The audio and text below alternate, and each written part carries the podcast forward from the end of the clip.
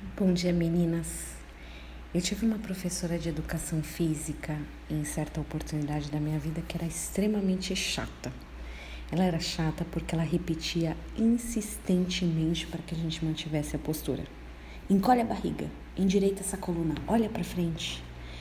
O tempo passou e eu ainda lembro de seus conselhos.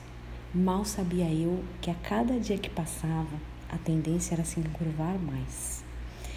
Em nossas vidas a situação não é diferente. Passamos por problemas, tristezas, decepções e elas nos fazem olhar para baixo.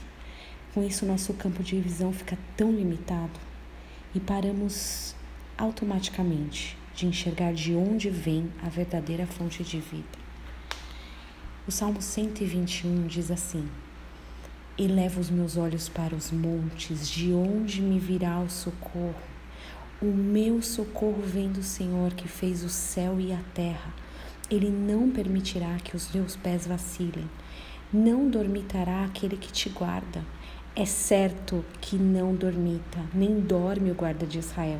O Senhor é quem te guarda. O Senhor é a tua sombra à tua direita. De dia não te molestará o sol, nem de noite a lua. O Senhor te guarda de todo o mal, Ele guardará a sua alma. O Senhor guardará a tua saída e a tua entrada, desde agora e para sempre. Essa é a palavra do Senhor para a tua vida hoje. Mostra essa barriga, arruma a postura e olhe para cima. Tenha um dia abençoado em nome de Jesus.